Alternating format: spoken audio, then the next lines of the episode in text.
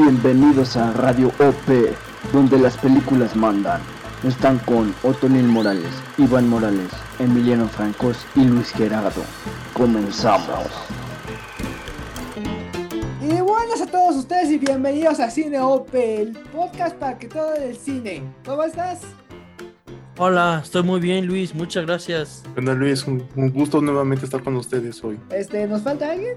¿Algo para añadir, no? Ah, Oh. pues el tema, bueno, bueno, pues nuestro tema de hoy será en, en cine actual la película Joker. En nuestros clásicos sería la película E.T. y en películas animadas sería Planeta del Tesoro. Entonces, vamos a comenzar.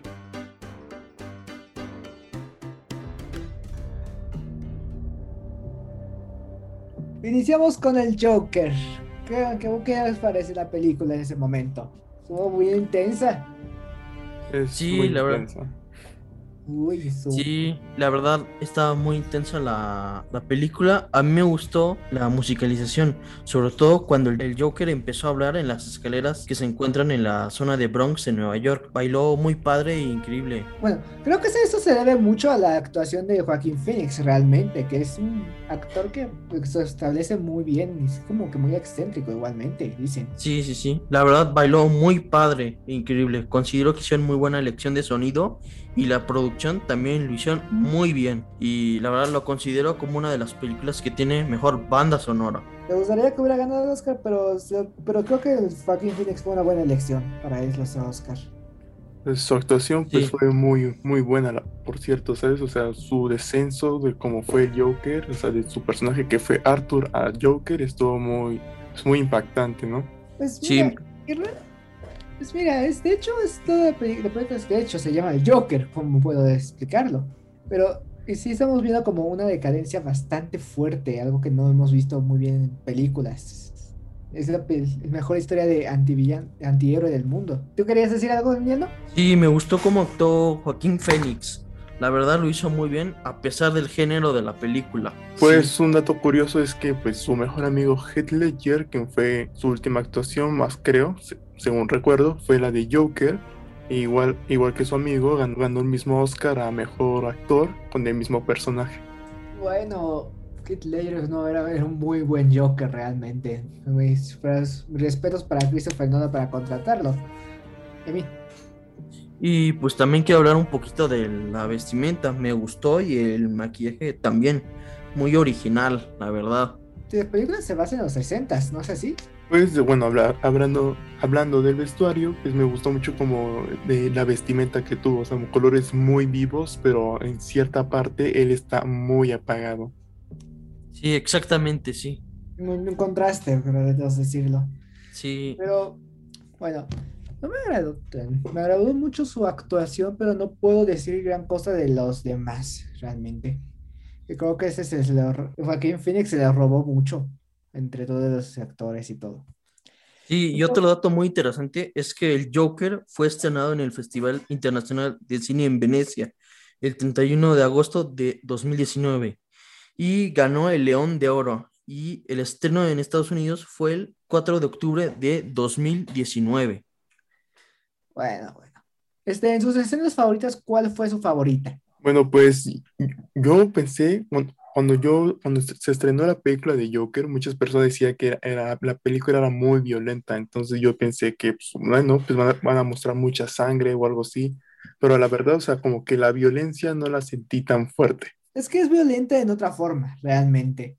Eh, pega más en el aspecto psicológico, específicamente, porque vemos que el Joker realmente es una persona enferma y que la ciudad lo ha tratado como, bueno, la, es- la- como han visto el, el escena donde está matando al pro- presentador, es exactamente lo que dice. Él, él era, lo veían como basura, realmente, y es algo, y él quería cambiarlo.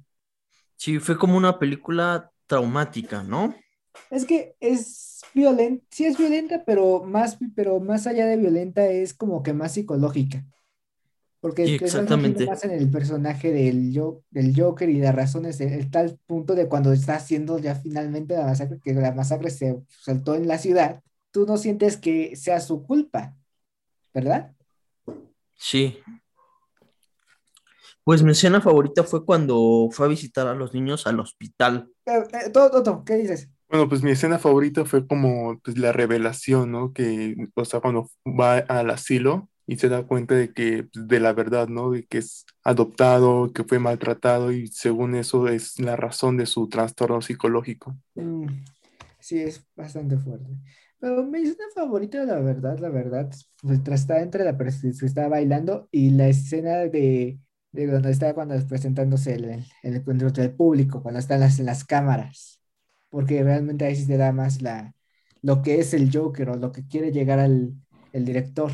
Sí, y otro dato interesante, el, en el julio de 2018 confirmaron la participación de Joaquín Phoenix como el personaje del Joker y el rodaje empezó el 10 de septiembre de 2018 en Nueva York. Otra cosa que también quiero comentar es que se convirtió en una clasificación R, superando la película de Deadpool. Es más comédica realmente. Como que no podemos compararlas realmente más allá de la clasificación. También otra cosa, otra cosa de las que me gustó de la película es la fotografía. La verdad me encantó los lugares.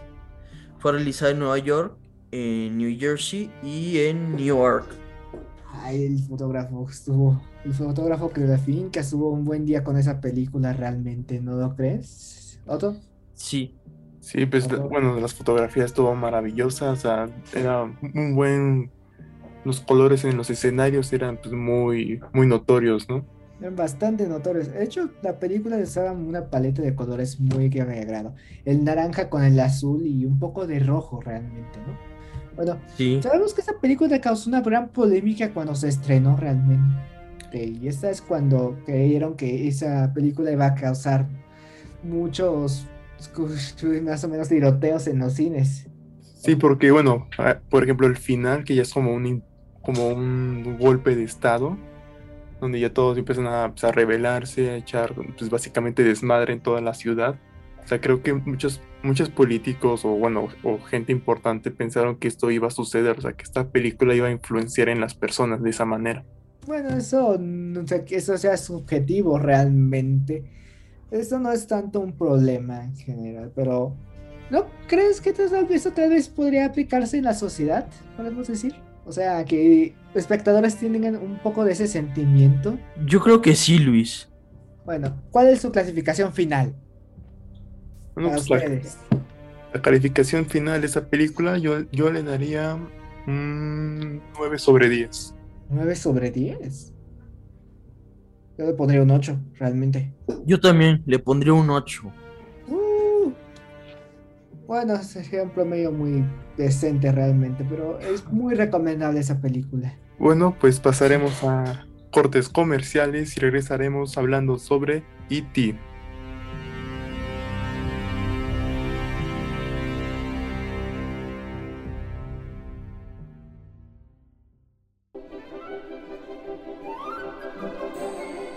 Y continuamos con Cine OP, que ahora vamos a hablar sobre ET, ¿no es así, Otoniel?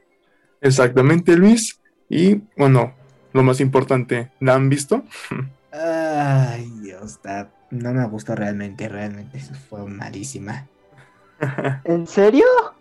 Yo digo que sí, o sea, el fut- tiene una- no me agrada tanto la energía de los 80 que tiene, o sea, me agrada cuando es la de Volver al Futuro, pero aquí sí se siente como que muy ochentera, de muy de su época, y, es- y como que está bien. La historia está, no envejeció muy mal realmente, es una película familiar, pero real, está, no me agradó mucho realmente esa película. Sí, bueno, hablando de envejecer, es, bueno, la película mm, hoy en día sigue siendo reconocida, pero no a tal nivel de volver a futuro. Sí, es una película de ciencia y ficción dirigida por Steven Spielberg y la historia escrita por Melissa Mattinson y protagonizada por Henry Thomas. Y esta es- historia está basada en un amigo imaginario del propio director. ¿En serio? En serio, sí. Iván, ¿nos quieres comentar algo?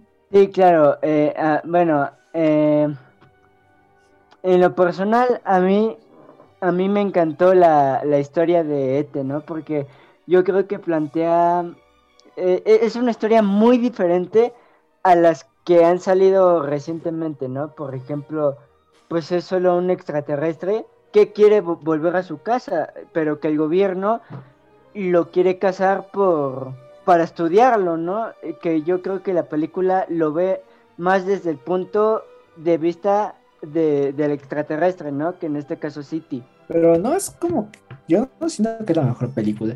Este, vamos a decir sobre qué, cuánto, qué impacto dejó en el colectivo esta película entonces. ¿Por qué la sigue siendo tan recordada? Pues fue muy recordada porque, bueno, incluso también fue recordada en los videojuegos porque este Atari, según recuerdo, eh, había, había hecho como un contrato con los productores de E.T. para hacer un videojuego sobre la película. Y, bueno, y el fracaso de ese videojuego pues fue muy rotundo. Estás diciéndote sobre la leyenda de los cartuchos perdidos en Nueva Arizona, Nuevo México. Exacto. Ay, y es que yo, yo escuché ese caso y es que yo lo vi como algo increíble porque es que ¿quién puede hacer eso? Y además eso le sirvió como, como promoción, ¿no? Pues no, digamos que destruyó a Atari por sí solo. Sí, porque... Luego lo llevó toda bancarrota. Sí, porque bueno, en, en, estas, en estas épocas era muy popular hacer como, si una película era un, un gran éxito, cualquier empresa de videojuegos hacían un, un, videojuego sobre la película. Sí, además que, bueno, eran muchos factores, pero nos estamos saliendo del tema. ¿Qué podemos decir sobre los efectos especiales? Ahora los efectos especiales me gustaron mucho. Este, me gustó cómo actúa el niño, porque él sorprende cómo ET em, se, sorprende cómo ET empieza a hablar y luego pues el niño le enseña que unas palabras, ¿no? Le dice que pronuncie unas palabras, ¿no? Pues sí.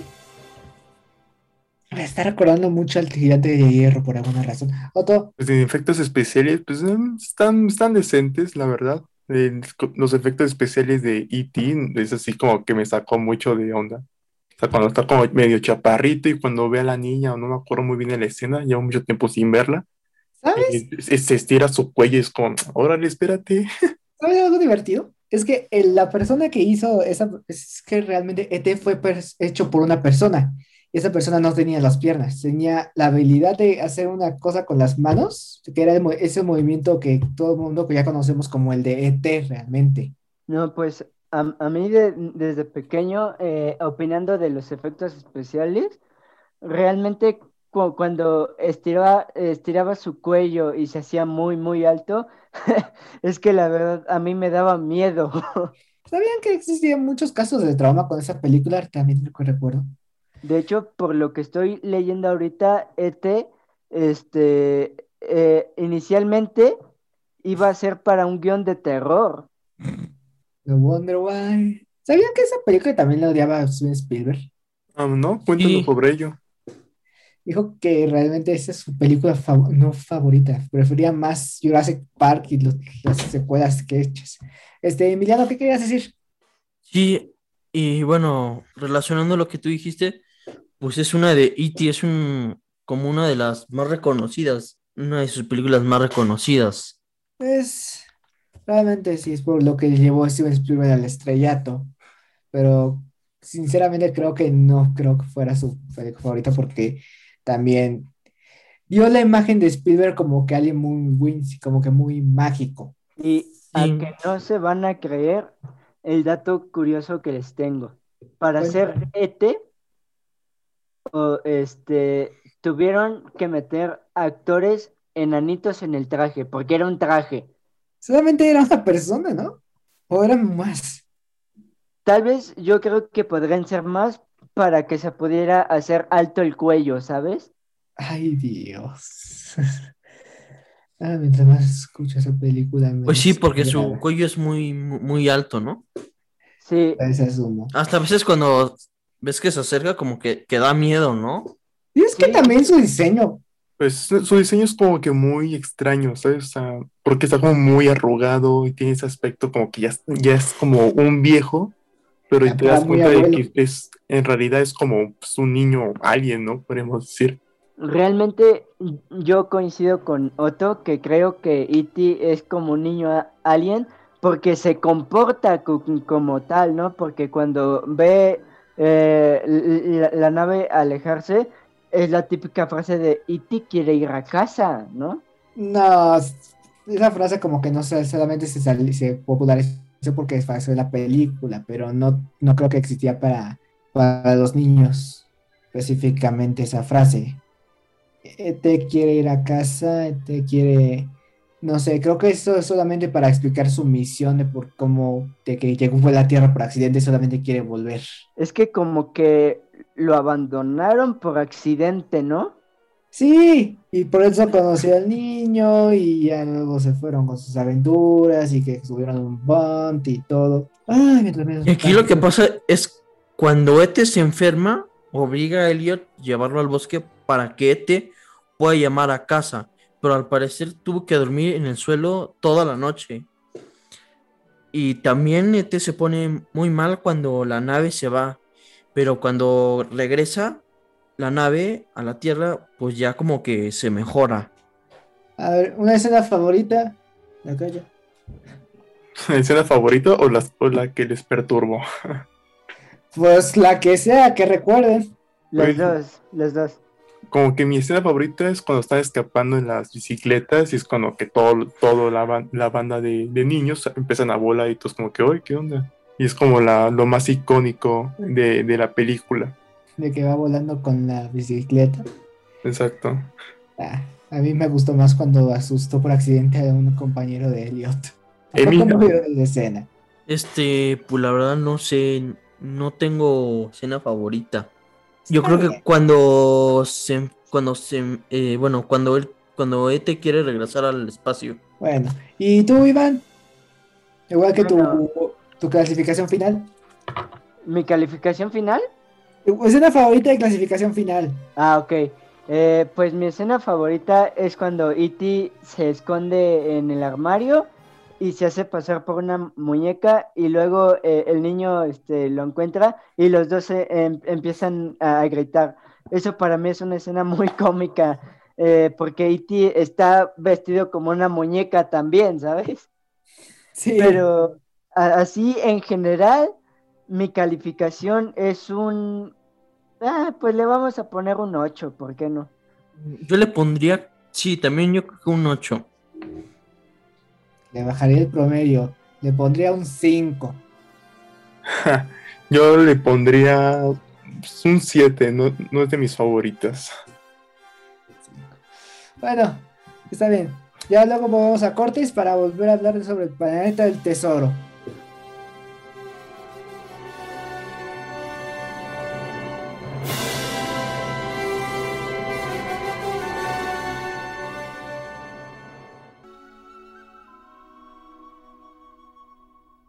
Y volvemos con nuestra tercera sección, El Planeta del Tesoro, un clásico de Disney. Y bueno, Emi, ¿qué nos puedes contar sobre la película? La verdad la calidad de la animación me parece muy buena, sobre todo toda la producción que está dirigida por Ron Clements y John Musker. Y las voces lo representan Joseph Gordon, Levitt, Brian Murray, David Hyde, entre otros personajes más. Luis, ¿qué nos querías comentar? Que realmente la calidad de animación es bastante buena. Y además de que fue, esta fue como que una de las primeras películas que intentaron hacer, bueno, no la primera, la primera fue Titan A, pero fue una de las primeras películas que intentaron un híbrido 2D, 3D.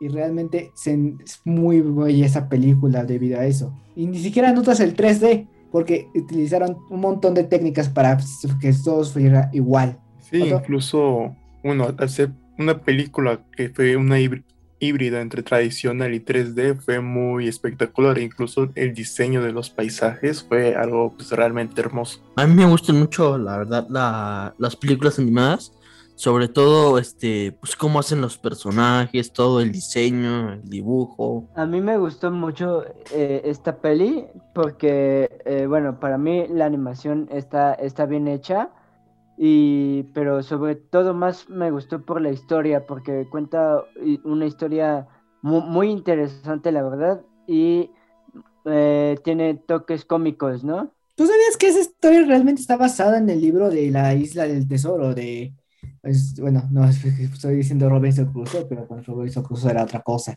También algo que me pareció muy bien, que fue hecho por James Newton Howard, fue el sonido. Y es, considerado uno de los mejores clásicos de Disney, la verdad. Mm, no, bueno, Disney no lo considera tanto el clásico. Me gusta mucho el sonido, eso sí, eso es como que la, una joya.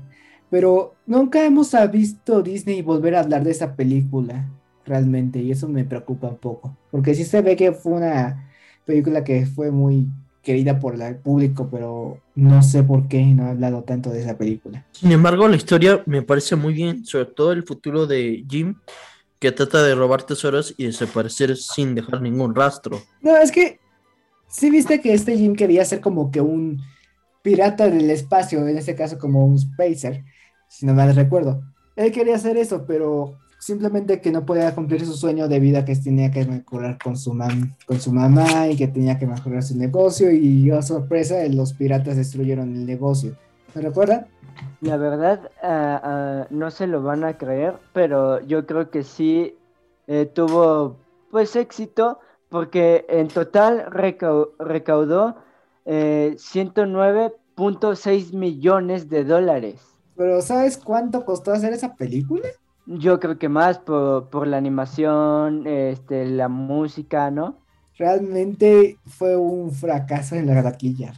De, de eso, realmente estuvo que para unos millones de más. Porque también, sin, ustedes no sabían, pero también utilizaron otra técnica de animación que utilizaron para Tarzán, que era literalmente la para hacer un montón de mapas por computadora, pero que los animadores lo dibujen por 2D. Y así aún, eh, realmente yo creo que si lo comparamos bien, eh, es, pues sí, es, es, la misma animación que utilizaron, ¿no? Pero yo creo que lo que lo salva y lo sigue sosteniendo es, e, es, la historia que le pusieron, ¿no? Que en, en, cierta forma le puedes tocar, este, encontrar un toque muy interesante, ¿no? La historia es única realmente. Mm. Muy buena esa historia, por sí sola. Es que, bueno, en, ese, en ese entonces, como era la animación tradicional y empezaron a experimentar con la 3D, pues se encargaban mucho de, se tomaban el tiempo para hacer una buena narrativa, porque incluso hacían buenos personajes, buenos diseños, y últimamente siento yo que la animación hoy en día como que no, ya no se enfoca en, en lo narrativo, sino como en el aspecto realista. Bien, eso es cierto. Hemos visto eso que intentó hacer como que lo más realista posible entre sus fotos, en la fotografía de Nueva York.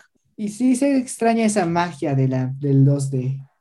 Pero bueno, ahorita hay películas que están en 3D que son igual de mágicas. ¿No han visto que han salido la de Spider-Man, la contra del multiverso? Sí, sí, la, eh, hablando en cuestión de la animación, está muy bien hecha. Realmente a mí sí me gustó eso. Es que esto también es como que un tipo híbrido entre dos, 2D, pero bueno, no, bueno, utilizaron todo un montón de 3D, pero utilizaron montones de técnicas y incluso pusieron algo de 2D alrededor para que sufriera como un cómic.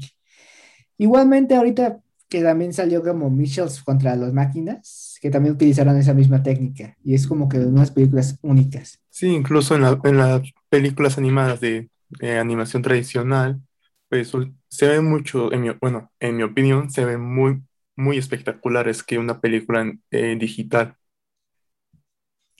Sí, pero bueno, era mucho, pero ahora el 3D es mucho más barato, lo que dicen.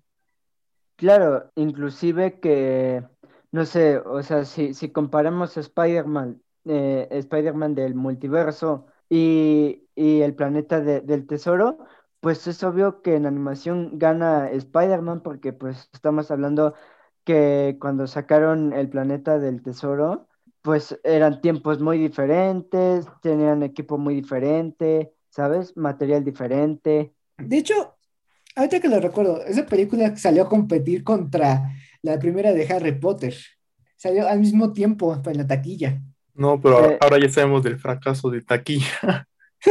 Pues sí, yo creo que obviamente pues ganó pues eh, Harry, por los efectos especiales que utilizaron, ¿no? Y porque pues, bueno, eh, es grabada, digámoslo, por así decirlo, en la vida real y no es animada y como que eso, como que les llama más atención a los espectadores, ¿no?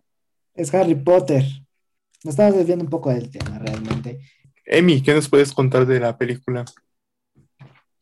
La verdad, este fue una, pues fue nominada al premio Oscar a la mejor película de animación del 2002, Este...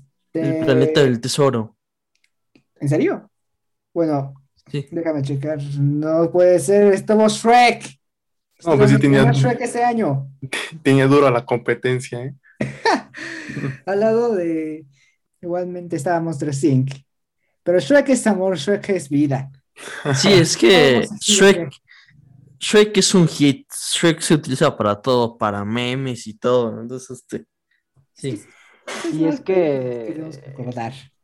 Y es que Shrek, pues, eh, bueno, a mi punto de vista, lo, lo que le hizo ser tan exitoso es que fue una innovación, ¿no? Porque antes eh, no- nos planteaban lo- los cuentos eh, de el ogro es malo y, la, y el príncipe y la princesa es buena.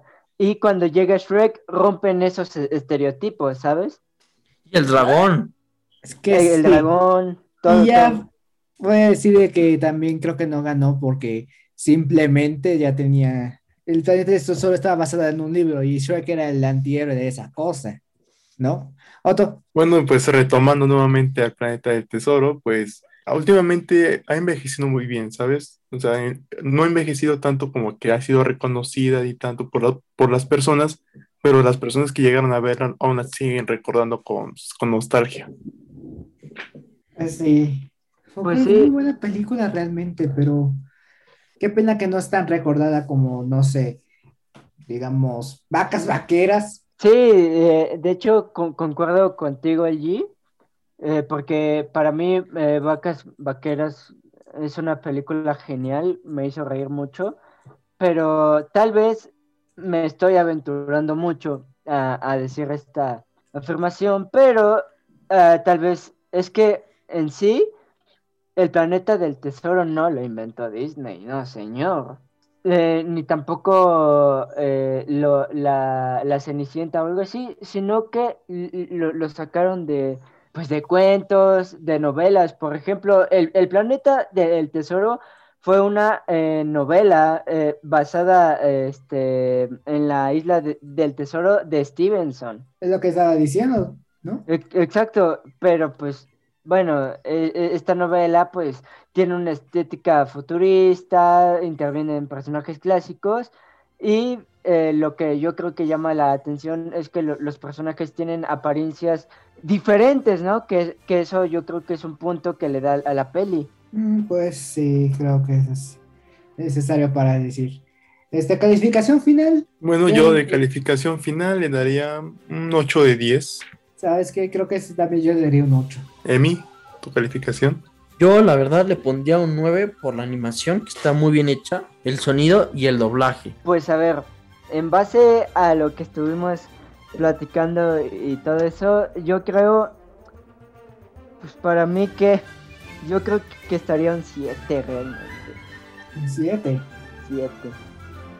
Mm, Bueno, creo que eso nos acabó la lista de películas de hoy en día, así que muchas gracias por, por venir. Vayan, y los esperamos en la siguiente entrega de Cine OP. Que tengan una linda noche y chao. Muchas gracias por venir. Chao. Bye. Bye.